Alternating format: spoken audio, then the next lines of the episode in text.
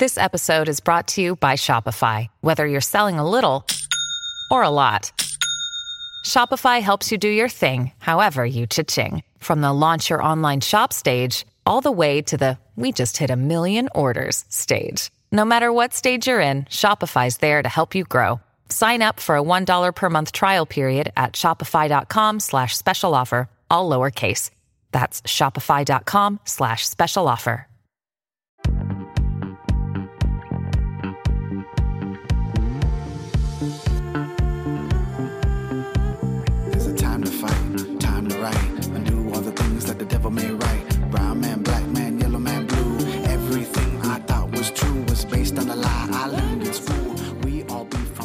Bienvenidos nuevamente a Dale Cuéntame. En este espacio nos importa mucho resaltarte a ti y mostrar que con tu fuerza latina sales adelante siempre.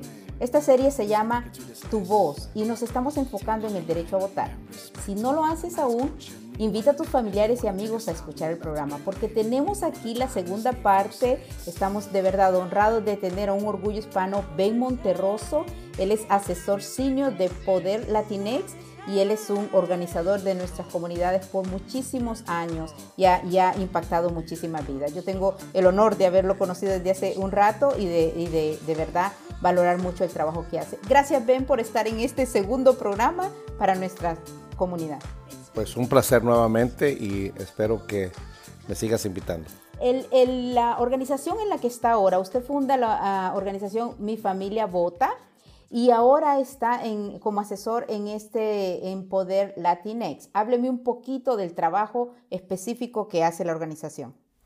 Pues Poder Latinex tiene varias uh, uh, ideas de lo que queremos hacer con nuestra comunidad. Primero, empoderar económica, eh, este, políticamente a nuestra comunidad para que de esa manera podamos nosotros hacer los cambios necesarios eh, legislativamente y en nuestros barrios. Nos, nos, nos, unimos en tres temas importantes que uh, queremos una justicia económica uh, para toda nuestra gente y en eso significa uh, el, el, salario mínimo, que tiene que ser algo que sea un salario de vida, no, no lo, lo, menos que se pueda, sino algo, algo que se pueda vivir. Eh, queremos asegurarnos de que tengamos acceso a, a un cuidado de salud, y también que también tengamos otros, otros beneficios que, que tenemos que tener como trabajadores. La segunda parte importantísima es eh, el, el, el, cuidado de, del, del, del, clima, eh, el medio ambiente, eh, le llamamos el climate justice, y también nos, nos, interesa muchísimo el tema de inmigración, todo lo que tiene que ver con inmigración y beneficio para nuestra gente. Queremos una justicia para nuestros migrantes. Así es de que para eso organizamos a nuestra gente a través de la participación cívica, que significa que aquellas personas que ya son eh, elegibles para hacerse ciudadanos, que se hagan ciudadanos, aquellos que son elegibles para registrarse, que se registren y, que, y los que ya están registrados, que salgan a votar. Ese es, la, ese es la, el círculo que hacemos y lo que queremos seguir haciendo. Eh, si no escuchaste el programa anterior, venimos hablando con Ben y lo puedes escuchar en el podcast, queda grabado. Y Ben nos ha comentado uh, algo importantísimo sobre lo que está pasando después de los debates y en estas elecciones que ya estamos a unos cuantos días de, votar. Eh, una de las cuestiones que Ben nos decía es el, el número de, importancia que tenemos las mujeres eh, para votar en nuestra comunidad y también los jóvenes de 18 a 35. Cuénteme un poquito de eso. Pues mira, empezando de lo que dijimos anteriormente, que somos eh, ahorita 32 millones de personas elegibles para votar. Y vuelvo a repetir, elegible significa que ya eres mayor de 18 años y que eres eh, ciudadano de los Estados Unidos eh, somos 32 millones. De esos 32 millones se estima que el 56% son de mujeres y arriba del 60% son de los jóvenes de, 20, de 18 a 35 años. Nuestra comunidad es una comunidad muy joven. Eh, miramos el crecimiento de lo, la comunidad latina, por lo menos un millón de latinos eh, se hacen eh, de, elegibles para votar cada año y de hecho del año, de, de, del año 2016 para ahora se ha aumentado el 5 uh, millones de personas elegibles para votar. Pero ¿qué significan los números? Significa que ahorita somos la minoría más grande de los Estados Unidos para poder determinar en las elecciones que vienen de este año. Esta es la primera vez en la historia que en el 2020 nos tocó ser la minoría más grande y vamos a seguir creciendo. Pero ser grandes en, números no significa más que una gran responsabilidad porque en, nuestras manos está no solamente el futuro de nuestras familias, el, futuro de nuestros barrios, pero el futuro de esta gran nación que muchos de nosotros la hemos adoptado como nuestra. Así es de que muy pronto esperaría yo, un día de estos, no muy lejano, poder ver a un presidente, presidenta latina, eh, eh, porque creo que vamos a seguir creciendo. Así es de que eso es, los números significan esperanza y poder. Em, gracias de nuevo por todo, por todo, todo, tanta información y lo que hace usted y, y la organización.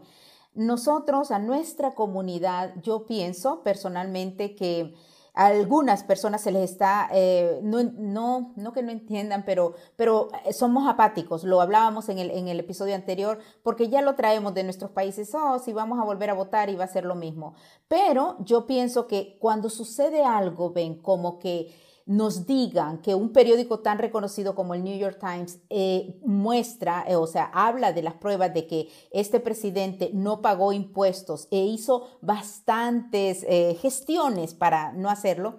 Mi pregunta, y mi pregunta igual puede ser a sus seguidores o a las personas que es, la mayoría de los inmigrantes ilegales pagan billones, millones en impuestos, aún sin ser eh, personas residentes legales y esos. Trabajan duro y pagan sus impuestos con un ITN. Hay muchísimas personas que dicen, bueno, pero él está diciendo que no, que eso no es cierto y que va a mostrar las pruebas. Tenemos media década de esperar, esas pruebas, ¿no? ¿Qué, ¿Qué, nos dice? Porque yo no entiendo cómo las personas pueden eh, incluso creerle, aunque a nosotros nos esté afectando. Y yo levanto la mano, pago impuestos eh, y él no lo haga. Cuénteme un poquito. Pues yo creo que eh, sospechábamos que el presidente pues nunca nos está diciendo la verdad y con los números de los impuestos que siempre está ocultándolos. Y, y, el mayor de los problemas acá son dos cosas importantísimas. La primera es el hecho que no paga impuestos, pero sí se los malgasta en muchas cosas que dice que para la gente, por un lado, y, por el otro lado es de que también se descubrió que él debe más de 400 billones de dólares y quién sabe a quién. ¿A ¿Qué significa eso? No sabemos que la seguridad de nuestro país al que le deba le quiera cobrar y él le quiera hacer un favor. Entonces, eh, primero molesta a la gente porque, como tú decías, a la comunidad indocumentada se le ha tratado de lo peor. Ah, yo creo que nunca se me va a olvidar un 15 de junio del, del 2015 cuando baja el presidente, y lo tengo muy grabado, eh, el, cuando dice que los mexicanos no mandan a su mejor gente. Ah, tú sabes que como latinos que somos, la gente no está, si estamos en el lado de, de, aquí de California, eh, todos nos confundimos como somos mexicanos, si estuviéramos en el lado de, la Florida pues podría ser puertorriqueño o cubano, pero de todas maneras eh, la gente nos confunde, todos somos mexicanos. Y yo pienso que él quiso decir latinos. Y nos está empezando a criminalizar desde ese principio. Entonces ofende ver a un presidente que tiene gente indocumentada trabajando en sus, en sus hoteles, ah, explotándolos, y que les cobra a él los impuestos, les quita a él los impuestos de sus salarios sabiendo que no tienen documentos, porque eso nos, pasa a todos los que hemos venido indocumentados, siempre pagamos los impuestos, pero no podemos recaudar nada. Mira lo que está pasando con, con lo del coronavirus. En el coronavirus el presidente dijo que éramos trabajadores esenciales, los del campo, los que trabajábamos en, el lado de la comida y todo eso. Somos los que mantenemos la comida en la mesa de todos los americanos y por eso éramos trabajadores esenciales. Mas, sin embargo, somos trabajadores invisibles y muchas veces somos trabajadores desechables. Mucha de nuestra gente se ha impactado con el coronavirus. Entonces, regresando todo esto a la votación, cuando uno de nosotros latinos tenemos, yo no le llamo que tenemos el derecho, sino tenemos un privilegio y una responsabilidad, porque detrás de nosotros y, nuestro voto está representando a cientos o miles o millones de personas que no tienen ese privilegio y esa responsabilidad y el derecho de votar. Y ah, yo podría decir que eso es lo que debemos de pensar en estas elecciones, no solamente que no paga impuestos el presidente, no solamente que nos ha criminalizado, Mira lo que ha hecho en las fronteras con separar familia, con meter niños en las aulas. Eh, de lo que el presidente ha estado en su, en su mandato, el 60% de ataques raciales a nuestra comunidad ha pasado. Si no, para muestra un botón, mira lo que pasó en El Paso, Texas, cuando un individuo va y hace matazón porque supuestamente venían, eh, estaban los latinos invadiendo a los Estados Unidos. Entonces, eh, yo creo que aquellas personas que piensan que el voto no hace la diferencia, pues el que está haciendo toda la diferencia son las personas que están electas y entre ellas está el presidente. Así es que nosotros lo podemos elegir este noviembre 3. En algunos lugares todavía se puede registrar, en algún otro lugar ya terminó, pero a trabajar para sacar ese voto es lo más importante. Gracias, Ben. Yo lo repito, lo, ah, he publicado, eh, quizás porque mis principios fueron periodísticos y luego obviamente más dedicada a la producción de varias cuestiones, pero yo mm, en 30 años, en más de tres décadas de estar aquí, nunca había vivido lo que he visto eh, después del 2016, eh, después de que se eligiese a un hombre que decía que tocar a la mujer sin permiso era era un chiste, ¿no?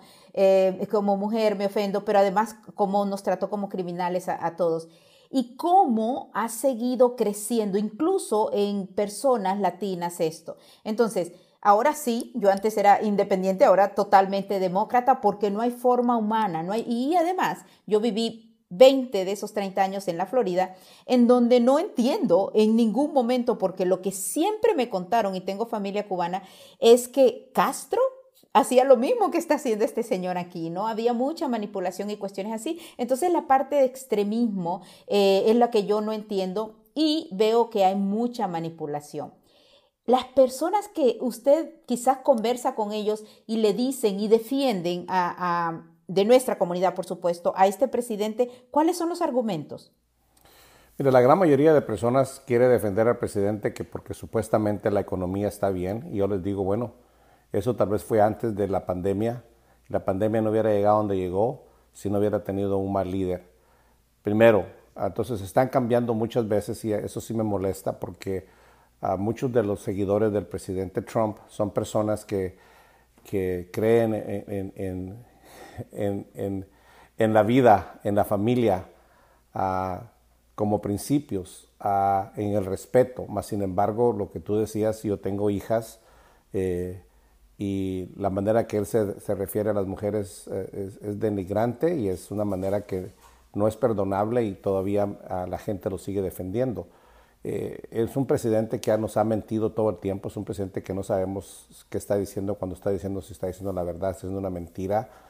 Eh, y el daño que nos ha hecho es demasiado. Entonces yo le pregunto a la gente que está a la par de él que qué es lo que los hace estar con él y dicen que son las políticas que él tiene que la economía, que estaban bien. Ahora ya la economía ya no está donde está, ya la gente está cambiando, número uno. Número dos, a veces hablamos del derecho a la vida, que yo no estoy en contra de eso, pero también tiene el derecho la mujer de elegir qué es la que la mujer quiere hacer. Entonces hay un conflicto por un lado, por otro lado, si estamos al derecho de la vida, mira, a más de 210 mil personas que ya, los, ya se los llevó el coronavirus y esas son vidas que también no ha hecho nada el presidente para detenerlas y la gente que los quería hacer, inclusive me molesta muchas veces cuando algunos religiosos ah, quieren tener sus ah, reuniones religiosas sin importar eh, el coronavirus.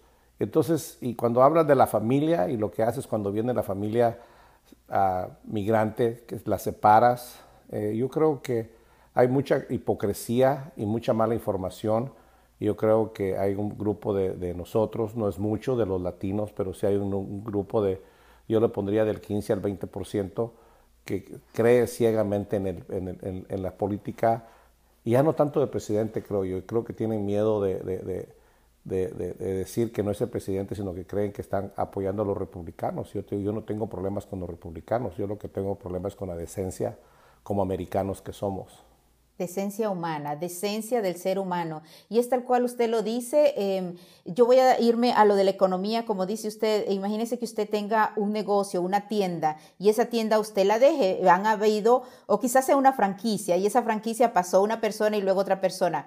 Este señor recibió eh, una administración y la cuestión de la economía que todo mundo decía eh, que estaba bien, ya, ya venía de la administración anterior, que pudo ser, porque todos los presidentes eso tratan, no están administrando. Entonces, para mí eso siempre fue mentira, además que informándome, sé y sabía que ahorita, de todas maneras, sin pandemia, iba a tocar una caída enorme, porque fue igual que la inflación que tuvimos eh, anteriormente y es imprimir, imprimir dinero. Entonces, para mí no es como también responderles a ellos, oh, mira, pero solo fue el pobre en la pandemia, se le cayó la economía. No, no, no. Él no era un gran administrador. Si lo fuese, esos 400 millones, trillones que le debe a no sabemos quién, no existirían y no se hubiese ido a tantas bancarrotas. Los empresarios se pueden ir a bancarrotas y levantarse. Pero de nuevo, lo admiran por ser un gran empresario y por hablar mucho. Yo, Rosy Guigure, habla mucho y no tengo que denigrar a mi comunidad por eso.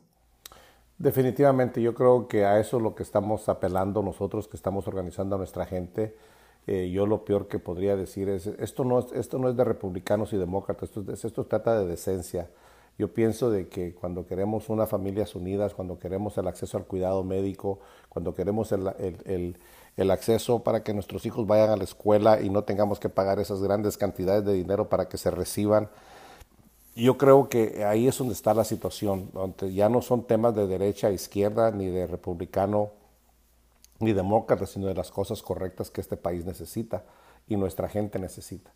Y yo creo que regresando al tema de nosotros los latinos en cuanto a la política, muy raras veces y muy pocas veces se habla eh, de la importancia de la política y lo hacemos cada cuatro años cuando hay una elección de presidente y a veces cuando hay elecciones de gobernadores, pero eh, como se va quedando por cada estado, las cosas van cambiando, pero una vez cada cuatro años lo hacemos. Entonces, eh, el trabajo se hace más difícil. Más sin embargo, es necesario seguirlo haciendo. alguien que ha venido trabajando en esto te puede decir que poquito a poquito se han visto, se han visto los cambios. Hemos visto cómo California cambió en los noventas. Hemos visto cómo ah, Arizona está cambiando en el, en el año 2020. Hemos visto cómo cambió Nevada y todo lo que los cambios han sido porque la comunidad latina ha ido creciendo y participando. Ah, yo esperaría también lo mismo que va a pasar en la Florida. En la Florida tenemos nosotros casi como dos Floridas, una en el sur y otra en el centro, porque están los puertorriqueños que están congregados en el centro de la Florida y la comunidad cubana, la comunidad venezolana y la comunidad eh, nicaragüenses están en el sur que vienen huyendo de, pues sí, de, de, políticas que no les trabajaron, pero si se dan cuenta, el presidente Trump es, es, es, un dictador. Es un dictador y lo están apoyando. Yo creo que tienen que cambiar de partido o cambiar un de otro nuevo presidente por lo menos para que sepan, y yo en algún momento lo he dicho, eh, vota como si tu vida dependiese de ello y la de tus nietos y tu descendencia, porque así es. Es definitivamente, esto no es de partidos, o sea, qué, qué bueno, qué bueno las cuestiones de los republicanos y demás, pero aquí es si Nicaragua, Venezuela y, Cuba eh, creen, porque no quiero tener un izquierdismo, pero realmente no le están dando asilo político, acaban de quitar los asilos políticos, hay cosas que no se informan, ¿no? Eh, y cuestiones que les están afectando y le van a afectar a sus primas, a sus tías y además que están sufriendo por allá. Y de nuevo, creo que es falta de información, pero hubo, yo le, le comentaba que hay un amigo, eh, es anglo, y él me decía, Rosy, pero por supuesto que van a votar, tu, tu, comunidad por supuesto que va a votar por los demócratas, porque ellos saben cómo los trata esta administración y ellos saben que no es bien para ellos. Y eh, ahí es donde yo, yo también me molesto con estas otras eh, etnias en donde creen que, ok, ellos saben que tienen que hacer lo que se registren y voten. ¿Cómo, cómo ayudamos en esto? ¿Ven? Pues yo creo que lo primero es mantener e informándonos a nuestra comunidad y motivándolos. Yo te decía anteriormente que muchas veces no somos invitados a las fiestas, sino somos, somos tan esperados que nosotros nos metamos a la fiesta. Y me refiero a la fiesta, a la democracia. Y desafortunadamente en nuestra comunidad donde venimos nosotros, migrantes, eh, la política de nuestros países no ha trabajado, derecha, e izquierda no ha trabajado y cuando hemos venido a los Estados Unidos, lo que menos queremos hacer es estar metidos en la política. Y no nos ha servido, honestamente. Ah, son pocos los que se han, se, han, eh, dado cuenta de eso. El hecho es de que ahora ya somos una comunidad más grande, te lo decía anteriormente. eh, un 60%, 65% ojalá, pero un 60% la última vez que miré estaba empadronado o registrado para votar, lo que significa que estás dejando el 40% inactivo y después le pones a, que los que están empadronados o registrados para votar, si bien es cierto el 85% vota, pero el otro 15% no vota. Entonces estás votando el 40%, el 50% de tu poder y los políticos lo saben. Estos números que yo te estoy dando no son, no son ningún secreto para los políticos. Entonces los políticos nos han utilizado a los latinos, nos han hecho que nos dividamos porque eh, en Cuba, eh, perdón, en, Miami, pues hay, hay, diferentes clases de latinos según, pero al final del día nos tratan a todos igual. Cuando te vienes para el lado de California, lo mismo. Están muchas personas que antes, en, en, los años 90, todavía nos estábamos peleando que la frontera los cruzó a ellos, que yo no me crucé la frontera. Pero el hecho es que aquí, mientras que si nos miran de dónde somos, eh, somos latinos. Entonces, yo creo que la misma política, la misma mala información, no nos ha hecho que nos unamos como latinos. O sea, eh, la bandera de tu país la dejaste en la frontera, aunque la lleves en tu corazón. La bandera de los Estados Unidos como latino es la que tenemos que agarrar y aunque tu corazón también tenga dos banderas, la del país donde tú naciste y el país donde te, eh, te adoptaron o te, hiciste que te adoptaran. Entonces yo creo que eso es una de las cosas importantes que tenemos que tomar en cuenta, que si como latinos no nos unimos, y yo me he dado cuenta, gente dice, no, ya que tienen papeles ya no quieren votar por nosotros y ya que tienen dinero nos miran de para abajo, se les olvidó dónde vinieron y yo creo que eso es lo peor que podemos hacer, porque este país está creciendo y si nosotros no nos unimos, no vamos a ser parte de la solución. Siempre vamos a estar acusados de ser parte del. Problema. Totalmente. Yo, yo precisamente mi sugerencia siempre ha sido y es, a un amigo le decía yo, mi sueño es la unión entre toda la diversidad latina y me decía, ya no lo tengas como un sueño, póntelo como meta. Entonces mi sugerencia, porque en la unión está la fuerza realmente y respetar nuestras diferencias, pero unirnos y saber que el bienestar de nosotros está en un futuro mejor sin alguien que nos discrimine. Eh, también para la parte de economía, como hablábamos, Ben, yo sí definitivamente creo que es falta de información, alguien que no paga impuestos, pero sobre todo eh, todo lo que pasa. Y la parte religiosa, porque no voy a llamar espiritual, yo amo a Papá Dios, Él me hace milagros y yo siempre pienso, what will Jesus do? ¿Qué haría Jesús, no? Y yo no veo a Jesús de ninguna manera apoyando esta administración. Así que, eh, Ben, yo de verdad que le agradezco. Estamos con Ben Monterroso. Él es organizador comunitario, es el senior eh, asesor de, de, Poder Latinex. Por favor, Ben, cuénteme eso que me decía, cómo irme a mi text para saber si estoy registrada. Mira, de una manera sumamente fácil. Si, si marcas el número, un texto al 52886 y pones la palabra poder, inmediatamente te va a llegar un link a tu teléfono lo puedes agarrar en inglés o en español y ahí te vas a poder registrar para votar si no está registrada y tu estado todavía lo permite, porque esto trabaja a nivel nacional. Y también vas a poder averiguar el día de las, para las elecciones dónde puedes ir a votar. No es solamente para registrar, sino te puede decir dónde puedes votar. La otra cosa que puedes hacer es ver si estás registrada o no, o registrado o no. So, yo creo que no podemos ya quejarnos, el ochenta y tanto por ciento de nuestra comunidad, casi el 90 por ciento, tiene los teléfonos celulares. Manda tu, manda tu texto al, al 52886, la palabra poder, y recibirás la información que te va a empoderar a ti y a la vez tú vas a empoderar a nuestra comunidad para que nos respeten y nos tomen en cuenta. Muchísimas gracias de nuevo, Ben. Vamos a poder toda esa información y además Ben va a estar con nosotros en estas próximas semanas informándonos con esa sabiduría que tienen ayudando a nuestra comunidad. Poderlatinex.org, ¿no? Exactamente, poderlatinex.org y nos pueden seguir en las redes sociales también con Poder Latinex, arroba Poder Latinex. estamos en Facebook, Instagram, ah, Twitter, y En, las redes sociales. Ben Monterroso y Poder Latinex. Ben Monterroso, Poder Latinex. Este programa se llama Dale Cuéntame. Soy Rosy Guigure. Recuerda registrarte o invitar a tu familia y amigos para hacerlo. Hasta la próxima. Muchas gracias.